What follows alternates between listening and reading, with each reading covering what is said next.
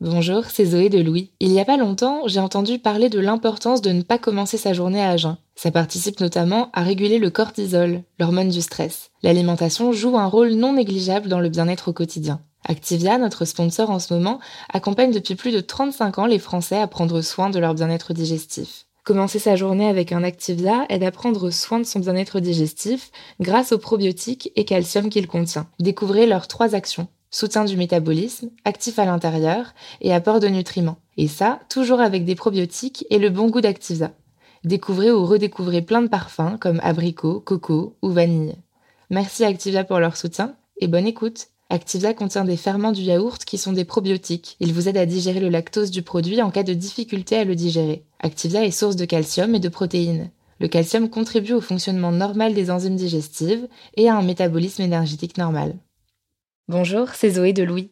Ça fait maintenant deux ans que j'ai la chance de travailler pour Louis Média et que vous entendez ma voix sur vos podcasts préférés. Travailler pour quelque chose qui a du sens pour moi, c'est essentiel à mon épanouissement au quotidien. Et vous, comment se passe votre relation au travail? C'est plutôt épanouissant et enthousiasmant ou plutôt boule au ventre et des motivations? Si vous êtes dans le deuxième cas et que vous comptez chaque semaine le nombre de jours qui vous séparent du week-end ou des prochaines vacances, je vous recommande plus que jamais le parcours Chance, partenaire d'émotion. Chance est une communauté d'entraide professionnelle pour aider chacun et chacune à trouver sa place dans le monde du travail. La communauté Chance a une méthode unique qui a fait ses preuves. La première étape, c'est celle du bilan de compétences. En trois mois seulement, vous allez pouvoir redéfinir vos objectifs pro et renouer avec ce qui vous anime vraiment, avec l'aide d'un coach professionnel qui vous sera dédié. La deuxième étape, c'est celle du passage à l'action. Une fois votre projet défini, toute la communauté Chance sera à vos côtés pour donner vie à votre projet. Un collectif hyper engagé, prêt à vous épauler et à vous ouvrir son réseau. Si ce message résonne en vous, je vous invite à vous rendre directement sur le site chance.co pour faire le point gratuitement avec un conseiller et changer ce qui ne va pas ou plus dans votre vie pro. Bonne écoute La scène se passe un vendredi soir l'hiver dernier. Yvan a 24 ans, il est dans sa dernière année d'études et sa promo vient de terminer une semaine difficile avec beaucoup de travail et beaucoup de pression. Alors Yvan a envie d'organiser une belle fête où tout le monde pourrait se détendre. Il est hyper enthousiaste et il invite non seulement sa promo, mais aussi celle du dessous. Bon, c'est un peu serré, hein, 40 personnes dans son appart de 50 mètres carrés, mais bon, pour une fois, euh, le, son est au maximum. D'ailleurs, on, se pose la question de est-ce qu'il faut que j'achète des enceintes un autre jour, puisque les enceintes ne sont pas suffisamment puissantes. On n'est pas sur, euh, des musiques euh, qui apaisent le voisinage. On est sur des musiques qui ambiancent bien, et euh, donc notamment des Fruit from Desire on, saute, on tape sur le plafond, euh, on, met vraiment euh, un bordel monstre, on met vraiment un bazar monstrueux. En fait, euh, j'ai un premier ami qui part de la soirée vers 2h30 et qui m'envoie un message et il m'écrit Yvan, fais gaffe, il y a les flics qui arrivent. Donc bah, je le lis quand les flics sont là, à 2h35 quoi, à peu près, et que les flics sur le pas de la porte me disent voilà, on a été appelé pour tapage nocturne. Alors ils me disent pas qui a appelé. Ils me disent que voilà, c'est 68 euros l'amende et que s'ils reviennent, c'est 450 euros. J'avais clairement les boules. Je me suis dit, je vais le retrouver, je vais le choper et je vais lui faire vivre un enfer. Ok, oui, Yvan est en faute, hein. mais là, sur le moment, et l'alcool n'aide pas, il est surtout furieux. Furieux d'avoir dû payer 70 euros d'amende alors que son budget d'étudiant est serré, furieux que son voisin ne soit même pas venu lui dire qu'il faisait trop de bruit avant d'appeler les flics, et furieux que sa soirée soit gâchée. J'ai l'impression que ça envoie une pulsation monstrueuse dans mon corps qui me dit bon voilà là t'arrêtes tes bêtises avec l'alcool, tu réfléchis à ce que tu viens de prendre dans la, figure. Je, ouais, je commence directement à penser euh, à la vengeance. C'est-à-dire que euh, les 10 secondes où, où la porte se ferme, je ferme le loquet, je pense directement à ce que je vais leur faire vivre. Et ça m'obsède jusqu'à 5h30 du matin. Je me suis dit, je vais lui faire commander 60 pizzas à son domicile, euh, histoire de le mettre euh, dans l'embarras. Enfin voilà, je vais user de tellement de stratagèmes qu'il va plus savoir euh, par où commencer. Plus je vais mettre les épluchures de clémentine, de pommes, de, de tout ce que j'ai dans sa boîte aux lettres. Enfin, je vais remplir sa boîte aux lettres. Ça va être une poubelle plus qu'une boîte aux lettres. je me dis, je vais lui mettre une misère monstrueuse. Je vais lui faire vivre l'enfer. C'est bête comme histoire. C'est même complètement bateau. On en a tous voulu à un voisin un jour, ou à un frère, ou à une sœur, ou à un collègue de nous avoir fait une vacherie. Et peut-être, dans l'énervement, cette pulsation monstrueuse dont parle Yvan s'est-elle fait sentir? Votre mâchoire se serre, vous êtes tendu, vous avez envie de bondir sur cette personne. Vous voulez lui montrer votre colère, votre humiliation, votre douleur. pourquoi quand quelqu'un nous fait du mal, notre premier réflexe, c'est d'imaginer le mal qu'on pourrait lui faire en retour? D'où vient-elle cette pulsation monstrueuse? Est-ce que c'est bien normal de vouloir faire du mal à l'autre alors même qu'on sait qu'on n'a pas le droit, que c'est interdit? Je m'appelle Adélie Pojman-Pontet, bienvenue dans Émotion.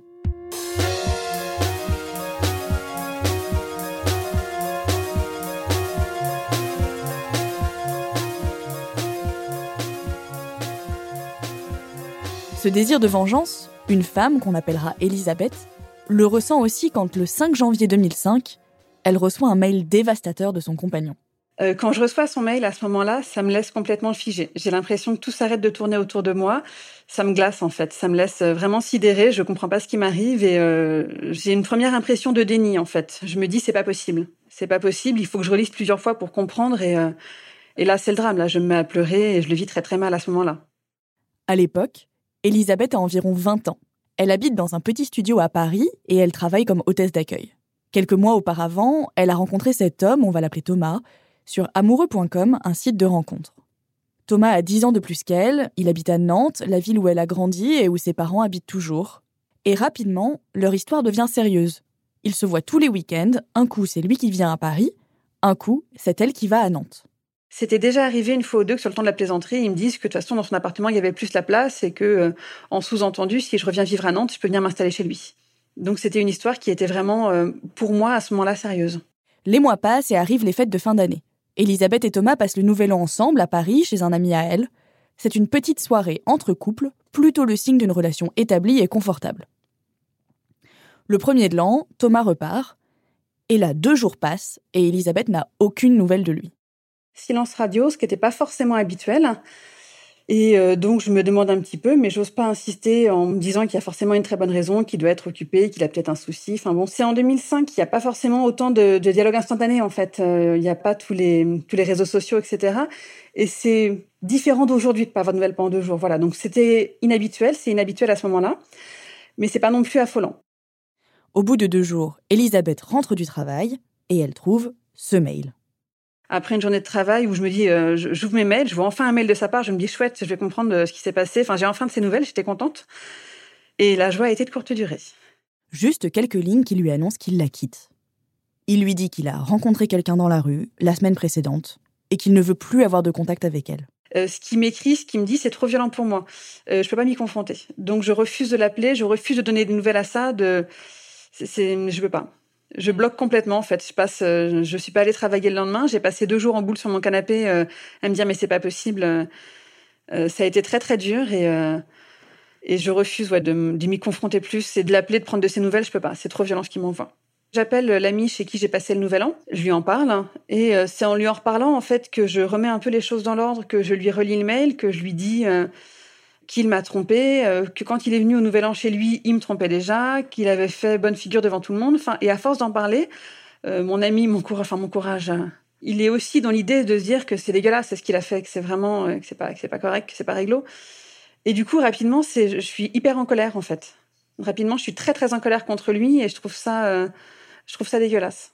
Et euh, c'est en parlant avec lui, en lui lisant le mail, en, en essayant de remettre les choses dans l'ordre, en essayant de comprendre un peu ce qui s'est passé, que je réalise en fait la, un peu la méchanceté du truc, quoi, le fait de pas tant de me tromper, mais de me le dire, de me le dire comme ça. Euh, et autant je peux comprendre qu'on se quitte, je peux comprendre qu'on soit plus amoureux, qu'on se projette pas, mais euh, me tromper et en plus prendre le temps de me le dire alors que ça aurait eu aucune conséquence s'il me l'avait pas dit, sauf me rendre moins triste. C'était en fait ça a été le, le déclencheur de ma colère c'est vrai, c'est pas de ma faute, c'est pas à moi d'être, euh, d'avoir honte dans l'histoire. C'est vraiment lui qui a fait de la merde, c'est vraiment lui qui a déconné, qui a pas agi correctement et, euh, et, et qui continue ça en, plus ne me le disant pas correctement. Enfin, c'était pas utile de me le dire, voilà. Elisabeth reste avec ce sentiment d'injustice pendant plusieurs jours, mais elle ne sait pas vraiment quoi en faire. Et c'est quelques jours plus tard au travail où j'ai un collègue qui a un prénom mixte. Il reçoit un courrier qui est mal orthographié, son prénom est écrit au féminin à ce moment-là, ça germe en fait. Euh, je pense à ce prénom-là au féminin et, je me dis que je vais inventer, euh, que je vais inventer une femme qui porterait ce nom, ce prénom. Et c'est là que je commence à me dire que je vais faire quelque chose. Euh, c'est un peu flou au début, mais ça se met rapidement en place de me dire que je vais me venger, que je vais lui créer un personnage féminin qui portera ce nom-là et que je vais essayer de le séduire à distance. Et je me dis, je vais lui créer une femme sur mesure. Je vais lui créer quelqu'un dont il ne pourra que tomber amoureux à distance en fait. Et je commence à me dire ça, que je vais euh, le faire tomber amoureux de quelqu'un qui n'existe pas et le planter. Juste pour lui faire du mal, euh, la pure volonté de vengeance, vraiment avec le seul but de faire du mal. Et c'est bien naturel de ressentir cette envie. Du moins, c'est ce que m'assure Gérard Bonnet, un psychanalyste qui a écrit tout un livre sur la vengeance publié aux éditions InPress. Le thème principal de ce livre, c'était de montrer que justement, personne n'y échappe. Autrement dit, on a tous dans notre inconscient, à la base, un mécanisme de vengeance. Il nous arrive un, ennui, même le bébé qui a une difficulté quelconque, il en veut à ses parents et il va leur faire une colère. Et dans sa tête, c'est je vais leur faire payer ce qu'ils m'ont fait. C'est-à-dire que spontanément, il y a une espèce de mécanisme de donnant-donnant qui s'inscrit dans le psychisme et qui est important parce que on n'est pas là au niveau des mots ou de la discussion, on est au niveau de ce qu'on appelle l'émotion ou l'affect et les affects primaires, c'est-à-dire les forces d'émotion les plus anciennes, les plus archaïques, et qui font que euh, si vous faites subir à la psyché de l'enfant une, une, impression de malaise, il va vous la renvoyer. Il faut que vous ressentiez ce qu'il ressent, si vous voulez. Dès la naissance, les enfants sont plongés dans un monde inconnu qui les angoisse et qui les agresse. Et la violence de ce monde qu'ils ne comprennent pas, ils ont besoin de la lui rendre et de la lui renvoyer. Ils se heurtent à une violence. À ce moment-là, ils sont convaincus que c'est l'autre qui a voulu cette violence. Par exemple, ils vont se heurter en effet à une table ou ils vont tomber sur un sol brut, euh, glissant et ils vont taper dessus en disant mais il m'a fait mal. Et ils ont besoin de taper dessus. Francesca Giardini, chercheuse en sciences sociales et cognitives de l'université de Groningen aux Pays-Bas qui a elle aussi écrit un livre sur la vengeance, explique que pour bien comprendre, il faut d'abord distinguer vengeance et riposte. Si quelqu'un vous bouscule dans le métro et que vous avez envie de l'insulter, c'est moins une vengeance qu'une riposte. Riposter, c'est exprimer une colère immédiate. La vengeance, au contraire, n'est pas seulement l'expression d'une colère, c'est l'envie de faire mal. Et ça, ça ne s'élabore pas dans l'instant. Ça se prépare, ça se mijote. Si le désir de vengeance est une réaction si spontanée, si naturelle, Francesca Giardini a démontré que c'est parce qu'il repose sur trois mécanismes psychologiques. Trois mécanismes qui modèlent à la fois notre vision du monde et notre vision des comportements, les nôtres et ceux des autres. Le premier concept, c'est la croyance en un monde juste. C'est la tendance naturelle qu'ont les gens dans différentes mesures à penser que le monde est structuré, contrôlable et prévisible. La croyance en un monde juste, c'est un biais cognitif. Notre cerveau croit dur comme fer, mais à tort, que le monde est juste, que si je ne fume pas, si je ne bois pas, si je mange mes légumes, si je fais du sport régulièrement, alors je n'aurai pas de cancer, je ne tomberai jamais malade. Parce que sinon, la vie serait vraiment, vraiment, vraiment injuste. On espère tous secrètement que quelque part le monde soit ordonné, régulé, prévisible selon ce grand principe. Ensuite, il y a la théorie de l'équité. C'est l'idée selon laquelle vous serez récompensé si vous travaillez dur à l'école. Si vous faites beaucoup d'efforts, théoriquement, vous devriez avoir de meilleurs résultats. Et si ça ne marche pas, c'est quelque chose qui énerve beaucoup les gens. C'est le cas en entreprise aussi. Si vous travaillez jour et nuit et que la personne qui obtient une promotion, c'est votre collègue qui n'est jamais là. La théorie de l'équité est elle aussi liée à l'idée de justice, mais elle s'applique beaucoup plus aux relations humaines.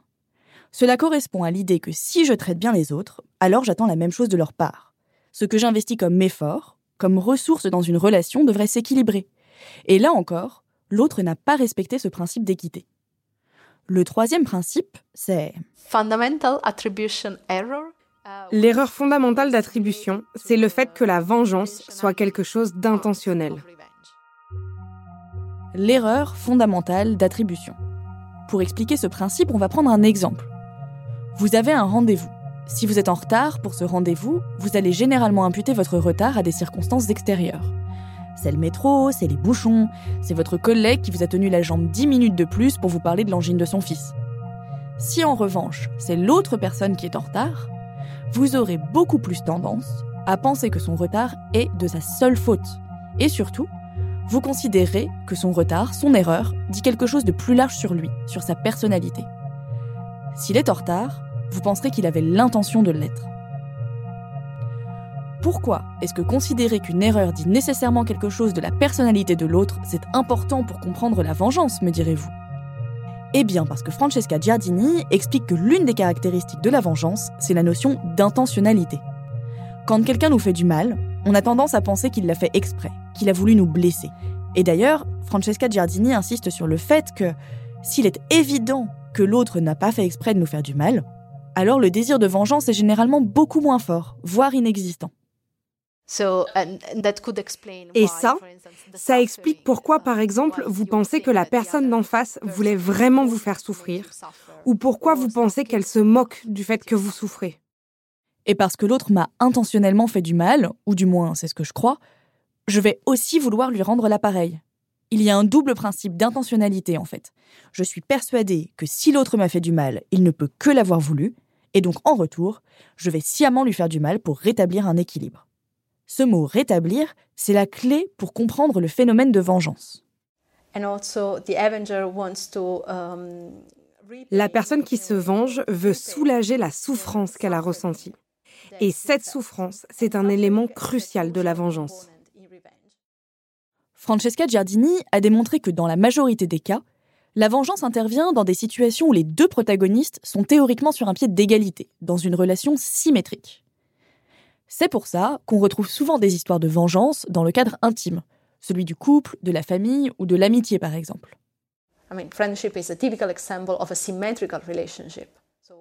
L'amitié, c'est un exemple typique d'une relation symétrique. Nous sommes dans la même position l'un et l'autre. Le pouvoir n'est pas asymétrique. Et donc quand cet équilibre est détruit parce que l'un fait du mal à l'autre, on a envie de se venger. On veut montrer à l'autre qu'on ne lui est pas inférieur. Et le truc, c'est qu'on ne peut pas revenir à cet état d'équilibre initial. Donc la vengeance cherche à ramener l'autre au même niveau pour retrouver cet équilibre. Faire ressentir à l'autre la douleur qu'on a soi-même vécue, retrouver un équilibre, reprendre le pouvoir, tout ça, c'est exactement ce qu'Elisabeth veut faire lorsqu'elle décide de se venger de son ex, Thomas. En fait, quand il me quitte, il me laisse euh, complètement impuissante parce que je reçois ce mail, je peux rien faire. Euh, sa décision est actée, formelle. Euh, je suis pas du tout euh, en mesure de pouvoir essayer d'inverser la vapeur. Enfin, c'est clair, c'est comme ça. Il a décidé que c'était fini et ça me laisse vraiment les bras ballants. Quoi, je suis impuissante, je peux rien faire. Je me retrouve dépossédée de projets, de notre relation, et c'est vraiment dur à encaisser. Et le fait d'envisager de me venger, à partir de l'instant où c'est acquis que notre relation est terminée et que je récupérerai rien, je me dis, mais tant pis, maintenant il va morfler. Et j'ai vraiment l'impression de reprendre les rênes, de plus subir, de plus me sentir euh, petite chose dépossédée de son histoire d'amour à 20 ans qui est triste, etc. Et je me dis, voilà, maintenant c'est... Oui, maintenant c'est moi qui tiens les rênes il y a quelque chose qui me tient, il y a un peu d'euphorie où j'ai l'impression de reprendre le contrôle de ce qui m'arrive. J'ai l'impression que ce coup-ci, c'est mon tour de lui faire payer. Et euh, je suis très enjouée à ce moment-là. Je me dis chouette, ça me fait vraiment, ça, ça me porte, ça m'enthousiasme beaucoup. Oui, c'est l'euphorie un peu qui me gagne. Je me sens, euh, j'ai l'impression de reprendre le pouvoir. On revendique notre pouvoir, de décider de notre destin et du destin de l'autre. Si on veut tellement retrouver cette symétrie, c'est selon Gérard Bonnet parce qu'on cherche la reconnaissance de l'autre. Finalement, dans la vengeance, il y a une identification à l'autre. C'est-à-dire que ça veut dire que si je me venge sur toi, c'est que je te respecte, c'est que je te considère comme un, alter ego quelque part. Hein. Donc il y a quand même une mise en place de la relation à l'autre, mais une mise en place qui fait que, au lieu de laisser l'autre euh, dans sa vie, on a besoin de l'entraîner dans la sienne et de faire dire si tu m'as fait mal, je te fais mal. C'est-à-dire sujet qui reconnaît l'autre comme un autre sujet et qui dit si moi j'ai eu tel mal, tu dois aussi l'avoir pour te rendre compte de ce que tu m'as fait. Et au total, euh, il y a une espèce de dialogue élémentaire, hein, très fondamental, qui repose sur euh, les, les personnes. Et c'est là que la vengeance est particulièrement vicieuse. Car pour infliger de la douleur à l'autre, je vais l'attaquer là où il est vulnérable. La vengeance se construit, se réfléchit, pour toucher justement là où ça fait mal. C'est ça, je crée une adresse mail au nom de ce collègue féminisé en disant qu'en faisant des recherches sur un sculpteur, j'étais tombée sur son site et je lui dis voilà que je trouve ça magnifique, que j'ai eu un vrai coup de cœur pour son travail. Il manque un peu de confiance en lui sur ce point-là. Et je sais très bien qu'en lui disant à quel point son travail est magnifique, que ça va le toucher beaucoup. Donc c'est volontaire en fait. Je sais très bien que c'est un point sur lequel euh, je vais faire mouche à tous les coups. L'idée, c'est vraiment qu'il morde à l'hameçon sans en avoir l'air. Donc, je prends mon temps pour formuler, pour me dire qu'est-ce qui va faire mouche, à quel moment, qu'est-ce que je vais dire de son art qui va, euh, qui va marcher. Euh, je lui fais une, une référence à Egon Schiele parce que je sais que c'est un artiste qu'il aime beaucoup. Et je lui dis que sur certains points, que tel dessin m'a rappelé un petit peu l'énergie qu'on trouve sur certaines peintures. Enfin, voilà, je, je, fais, j'en fais une tartine un petit peu euh, un petit peu presque excessive où une fois après l'avoir envoyé, je me dis euh, ça va être grillé, il va jamais, il va jamais marcher en fait. J'en ai fait trop. Euh, mais il y a un peu de ça où je me dis sur l'instant, je prends mon temps pour être sûr de pas me louper et pour en faire le maximum possible. En fait, c'est toujours un peu ce moment délicat où j'essaye et d'en faire le maximum pour qu'il morde et de pas me faire gauler non plus en en faisant trop.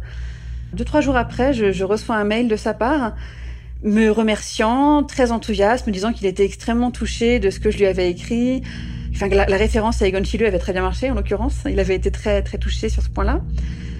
Et il m'envoie voilà un mail me demandant un petit peu, euh, comme il avait, j'avais mis des références artistiques, me demandant un petit peu, me parlant de d'art, de, références artistiques, de ce que j'aimais comme art. De, il centre ça un petit peu autour du côté artistique, de la peinture, etc. Et moi, clairement, euh, l'art et la peinture, c'est pas mon domaine d'expertise, donc j'ai essayé de passer un peu vite dessus et d'enchaîner sur autre chose euh, en m'excusant de prendre peu de temps pour lui répondre parce que j'avais une période chargée professionnellement et, euh, et que je prendrais le temps de, lui répondre plus longuement plus tard. Il m'a re-répondu assez rapidement, euh, en parlant plus du tout de l'art en fait, qui était de son côté, je pense, un prétexte pour lancer la conversation, et en me demandant dans quel domaine je bossais, etc. Enfin, en lançant la conversation sur un quelque chose de plus personnel ça y est quoi. Là, ça a marché et là, c'est de nouveau l'euphorie qui reprend le dessus. À partir d'instant où il a mordu à l'hameçon, là, ça me reporte à nouveau et je suis vachement contente et, euh, et je me redis, je vais me le faire, je vais me le faire, je vais me le faire. Du coup, je relance sur un autre sujet dont il m'avait parlé. Je sais que c'était lui qui m'en avait parlé une fois, où en venant chez moi, comme j'habitais au septième étage, il m'avait fait une remarque sur le fait que euh, vraiment Paris c'était démoralisant, c'était une, mer grise de toits d'ardoise. Euh, et donc je réutilise cette expression. Et je lui envoie ça avec l'idée de lui montrer qu'on a une sensibilité un petit peu proche, qu'on a un peu les mêmes points de vue sur les choses, toujours avec l'idée de le séduire. J'attends avec impatience sa réponse pour voir si ça a marché ou pas. Ça marche. Ça marche et du coup il enchaîne avec le fait que lui vivant près de l'océan, du coup le ciel n'est pas gris, que euh, euh, il habite un quartier euh, qui est plutôt résidentiel, que les toits sont en tuiles et que du coup lui il a une vue qui est bien plus joyeuse, bien plus ensoleillée. Enfin on, se retrouve à parler un petit peu de la météo du coup, mais il me parle juste du fait qu'il habite près de l'océan et que du coup la grisaille ne tient pas. Et du coup, dans ma réponse, je dis que oui, j'aime beaucoup l'océan en hiver quand il n'y a pas les hordes de touristes, parce que c'était encore une fois quelque chose qu'il m'avait dit pendant notre relation, qu'il adorait aller à la plage en dehors de la saison, en dehors des week-ends, à des moments où il y avait personne, et profiter de l'océan euh, en hiver, enfin sortir un peu du cliché de la plage, euh, des, grandes plages de sable fin, avoir un peu l'océan dans la, dans toute sa, comment presque dans toute sa violence, enfin la, nature brute j'ai bien bossé le truc. J'avais quand même bien bossé mon personnage. Ce désir d'attaquer l'autre, pile là où ça fait mal, Patricia Lombardo, professeure honoraire de littérature de l'Université de Genève, m'explique que c'est une des raisons pour lesquelles on dit que la vengeance est un plat qui se mange froid. Un bon vengeur n'est pas celui qui sort tout de suite le revolver et tue, mais le bon vengeur est celui qui prend du temps pour examiner jusqu'au bout. C'est un psychologue, le bon, vengeur. Comme dans La vengeance d'une femme, une nouvelle de Barbet d'Aurevilly, auteur français du 19e siècle. C'est l'histoire d'une duchesse espagnole, la duchesse de Sierra Leone. Elle est mariée à Don Cristobal, mais tombe folle amoureuse du cousin de son mari, Don Esteban. Notre amour avait eu la simultanéité de deux coups Hiring for your small business? If you're not looking for professionals on LinkedIn, you're looking in the wrong place. That's like looking for your car keys in a fish tank.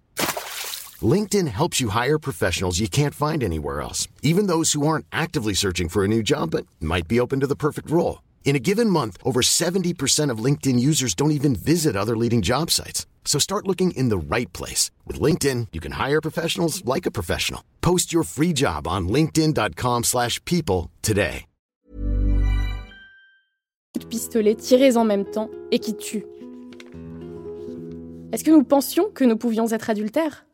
Le cœur battait si haut dans nos poitrines, nous vivions dans une atmosphère de sentiments si transcendants et si élevés que nous ne sentions rien des mauvais désirs et des sensualités des amours vulgaires. Un tel état d'âme aurait-il duré? Était-ce bien possible qu'il durât? Ne jouions-nous pas là, sans le savoir, sans nous en douter, le jeu le plus dangereux pour de faibles créatures? Et ne devions-nous pas être précipités, dans un temps donné, de cette hauteur immaculée? Pris en flagrant délit d'adultère, le duc de Sierra Leone fait étrangler Don Esteban.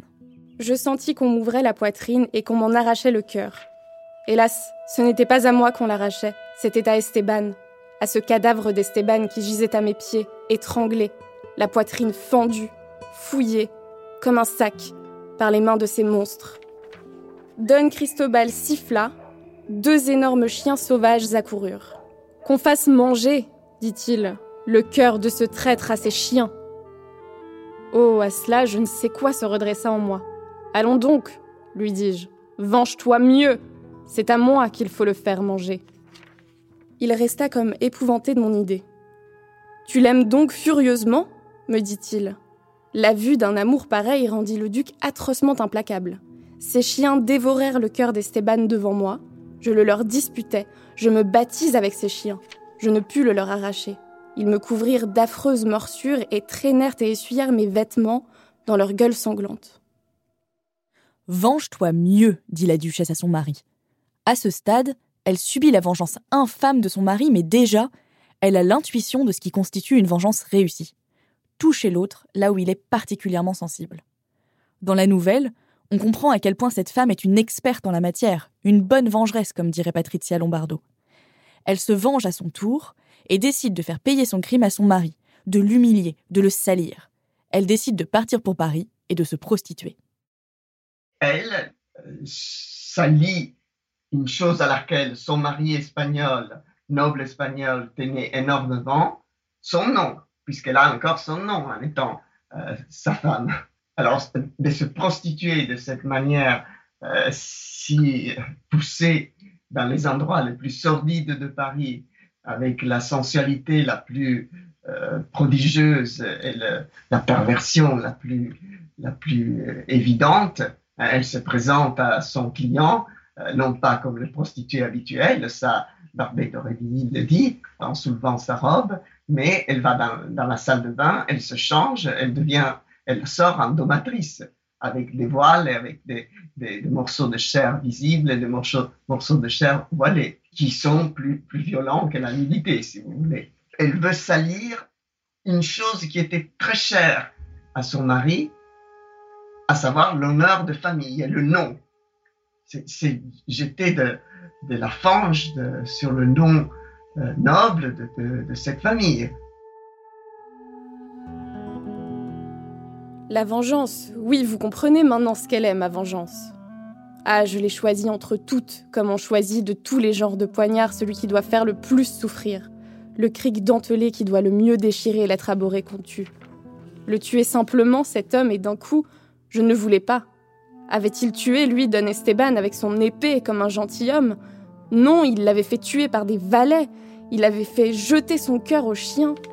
Le tuer pour tout cela? Non. C'était trop doux, trop rapide. Il fallait quelque chose de plus lent, de plus cruel. D'ailleurs, le duc était brave. Il ne craignait pas la mort. Mais son orgueil, son immense orgueil était lâche quand il s'agissait de déshonneur. Il fallait donc l'atteindre et le crucifier dans son orgueil. Il fallait donc déshonorer son nom dont il était si fier. Eh bien, je me jurais que ce nom, je le tremperais dans la plus infecte des boues, que je le changerais en honte, en immondice, en excrément.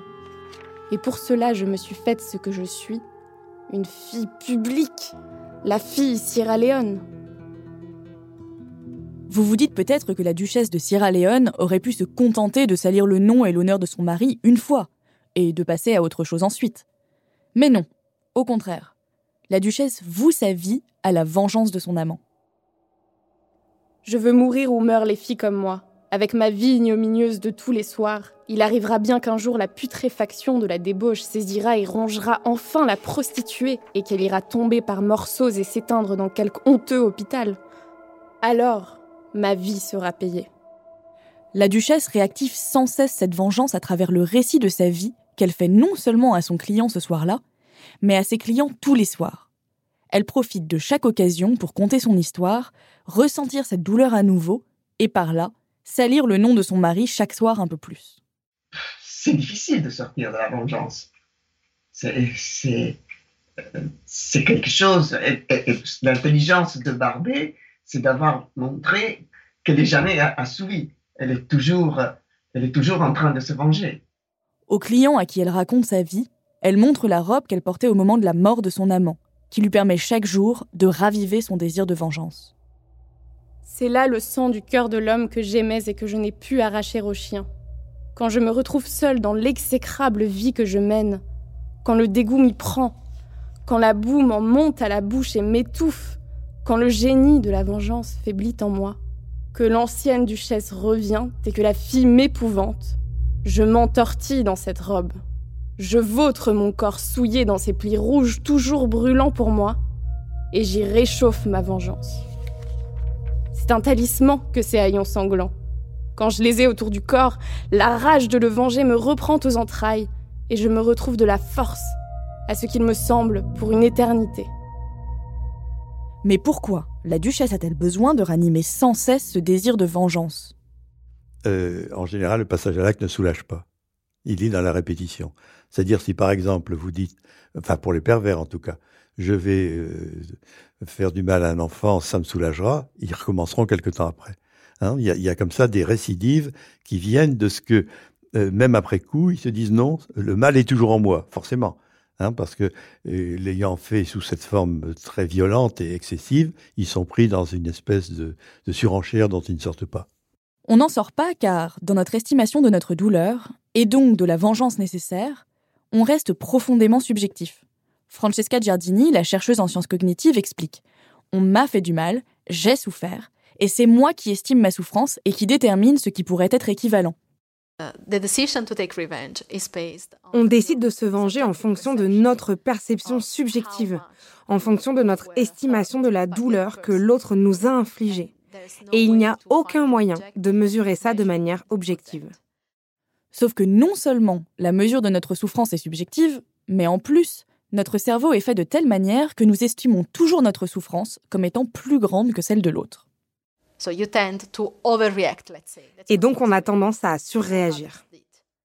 Dans les premiers livres de la Bible, Lamech, un des patriarches, dit J'ai tué un homme pour une blessure, un enfant pour une meurtrissure. C'est que Caïn est vengé sept fois, mais Lamech 77 fois. Rendre 77 fois le mal qu'on a reçu, c'est effectivement beaucoup. Francesca Giardini et Gérard Bonnet expliquent tous deux la loi du talion, vous savez celle qui dit œil pour œil, est en réalité moins une apologie de la vengeance qu'une première tentative de justice. C'est en fait tenter d'objectiver la mesure du mal en proposant une équivalence entre douleur infligée et punition. Pour en revenir à la duchesse de Sierra Leone, elle est, comme la Mecque, enfermée dans la vengeance et dans cette impossibilité de trouver une douleur équivalente à la sienne. Et même dans la vraie vie, loin du romanesque de l'histoire de la duchesse, Gérard Bonnet, le psychanalyste, explique qu'il reçoit souvent des patients qui essaient, consciemment ou non, de se venger de la douleur subie pendant l'enfance. C'est un autre cycle de vengeance dont il est difficile de sortir. C'est un comble, hein, puisque c'est un innocent qui va payer pour quelqu'un qui a fait le mal euh, des années avant. C'est tout le travail que, en tant que psychanalyste, on fait. Hein, C'est-à-dire que la réalité d'aujourd'hui vient compenser une réalité d'hier et que les gens qui souffrent, je vois par exemple dans les problèmes de couple, hein, euh, j'en pense aussi à des gens précis, qui ont des problèmes avec leur épouse parce qu'ils règlent des comptes avec leur mère. Hein. C'est-à-dire des choses qui n'ont pas pu se régler en leur temps, ils essaient de les régler aujourd'hui. Alors bien évidemment, d'abord, la pauvre épouse n'y peut rien, et deuxièmement, euh, ça va patiner d'autant plus qu'elle n'y peut rien. C'est-à-dire qu'elle comprend rien, lui non plus d'ailleurs quelquefois, mais euh, dans le travail qu'on fait, nous, c'est de dire ah, arrêtez un peu, quoi. C'est vous vous vengez sur quelqu'un qui n'y est pour rien. Pour Elisabeth, les choses se sont passées un peu différemment. Si vous vous souvenez bien, elle a donc créé cette femme parfaite qui ne pouvait que plaire à son ex Thomas, qui flattait ses dessins, qui lâchait des références artistiques qui lui tenaient à cœur, des remarques sur la grisaille de Paris et la beauté de l'océan l'hiver, des choses qui ne pouvaient que faire mouche. Les mois passent, et Elisabeth et Thomas continuent à s'écrire. Il commence à évoquer l'idée de se rencontrer, car Elisabeth fait miroiter la perspective d'une mutation à Nantes, la ville où Thomas vit.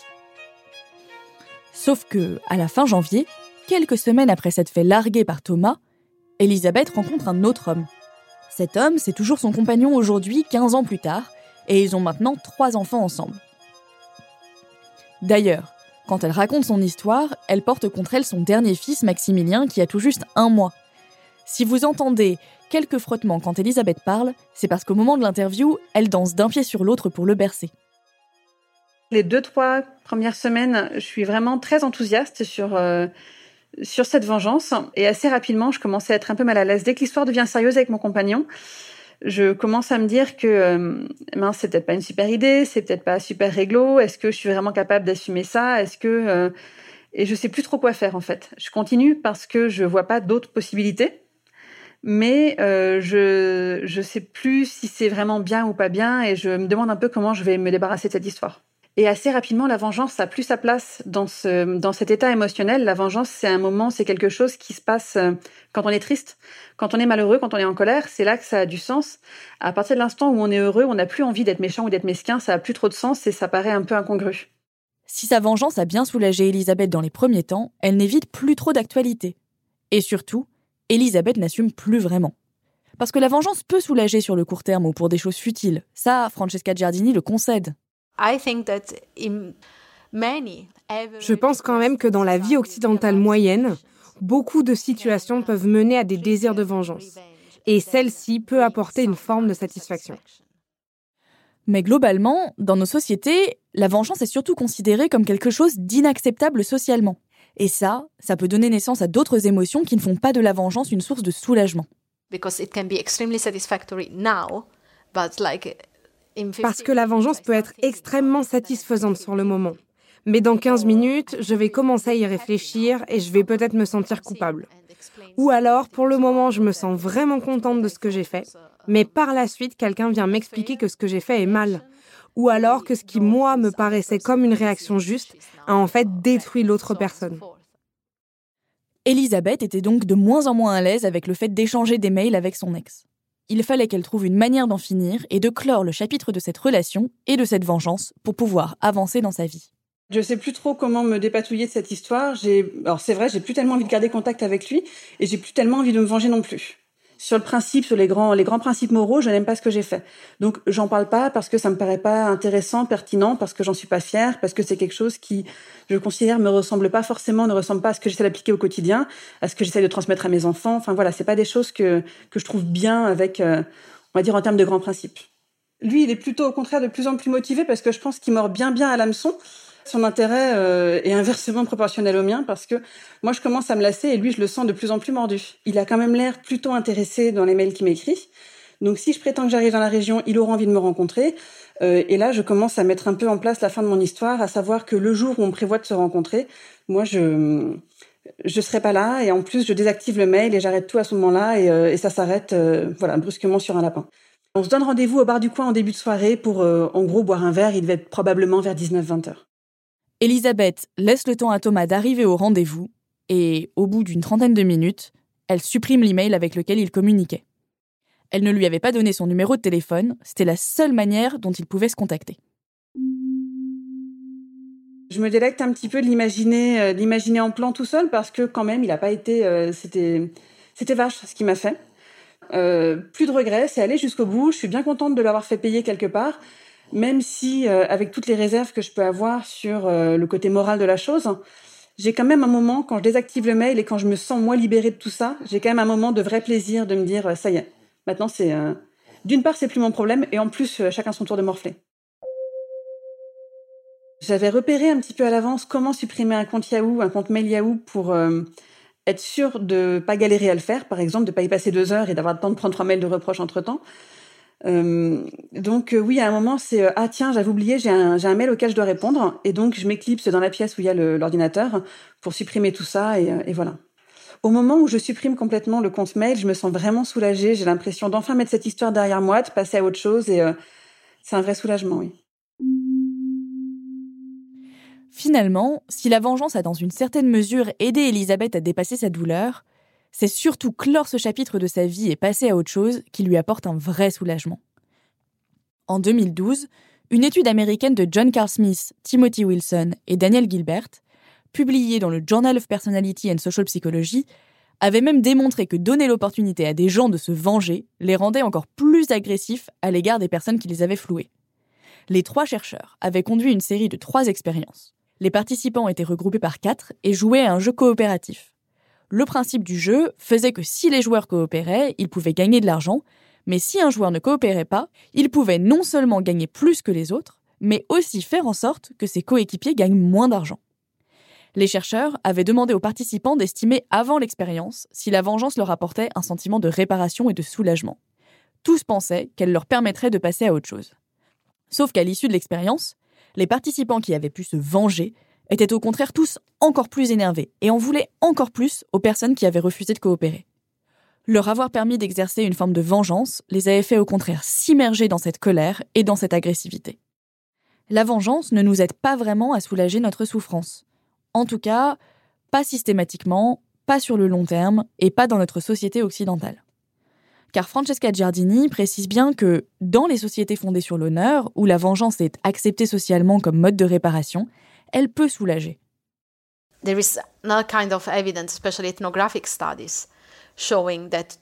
Certaines études ethnographiques montrent que dans ces sociétés, la vengeance soulage, car elle fait partie de l'ordre social. Que faire alors de ce désir de vengeance qui surgit en nous quand on a été blessé? Il faut pas en avoir peur, quoi.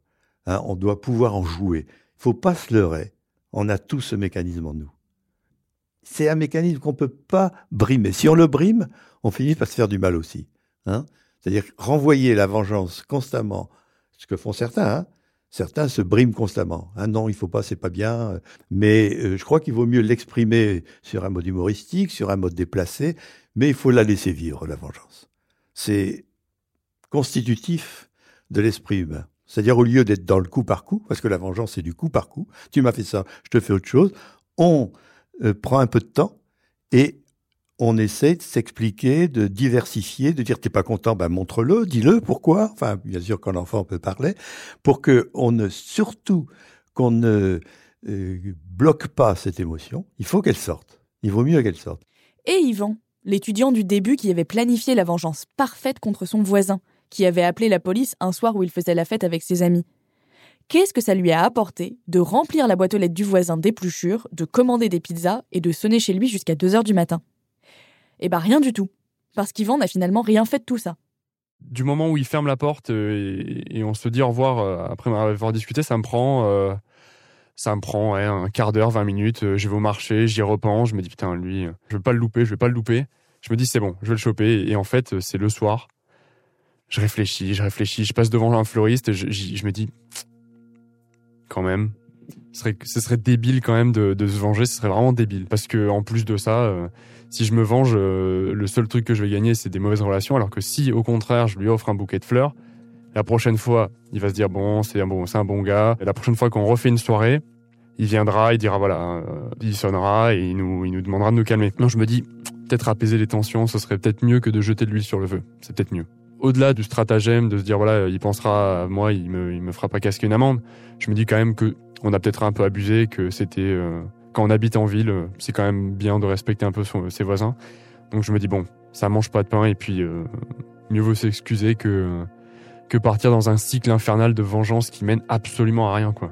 Je me dis, en fait, c'est disproportionné ce que tu es en train d'imaginer. C'est, ça reste, euh, ça, reste une amende à 70 euros quand même, c'est pas, c'est pas neutre. Mais euh, je me dis, enfin, ça va, c'est une engueulade de voisinage, c'est, y a pas de quoi faire payer quelqu'un euh, pendant deux semaines alors que c'est toi à la base qui est en tort. C'est quand même toi, c'est moi, c'est moi qui suis à la base en tort. C'est ce que je me suis dit aussi. Je me suis dit, tant, c'est quand même, c'est toi qui, toi qui fais la connerie, c'est toi qui fais la boulette, c'est pas lui. Lui, à la base, il subit le truc, donc euh, pourquoi tu lui ferais encore plus subir? C'est ça, en fait, que je me suis dit. Je me suis senti soulagé je me suis dit, euh, en fait, t'as mûri. Je me suis dit, en fait, t'as mûri. Avant, je pense que je serais, parti euh, tête baissée et j'aurais foncé pour, pour me venger. Mais je me suis dit, en fait, d'un côté, je me suis un peu découvert, en fait. C'est que je me suis. Je pensais pas être capable d'avoir un peu de réflexion. en, le disant. Enfin, je rigole un peu, mais je pensais pas réussir à prendre autant de recul à chaud, quoi. Alors la prochaine fois que vous aurez envie de vous venger, choisissez votre camp. Soit, comme la duchesse de Sierra Leone, vous risquez d'y passer votre vie, soit, comme Yvan, vous pouvez remplir la boîte aux lettres de votre voisin d'épluchures, mais seulement dans votre tête. Et puis passer à autre chose.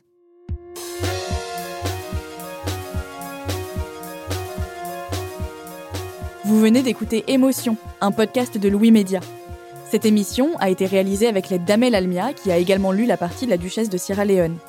Charlotte Pudlowski était à la rédaction en chef. Gabriel Ramin a assuré la direction de tournage. La création sonore a été réalisée par Nicolas Vert. L'enregistrement a été assuré par Olivier Baudin et le mixage par Jean-Baptiste Aubonnet. Merci à tous nos interlocuteurs de nous avoir accordé de leur temps. Vous pouvez écouter Émotion sur toutes les applications de podcast, comme iTunes ou Google Podcast par exemple, ainsi que sur YouTube, Spotify et SoundCloud. Nous sommes aussi sur les réseaux sociaux, at Émotion Podcast, émotion avec un S, sur Facebook, Instagram et Twitter. Si vous avez une histoire forte en lien avec une émotion, n'hésitez pas à nous écrire à hello at louismedia.com ou sur Twitter, apjzpty. À bientôt!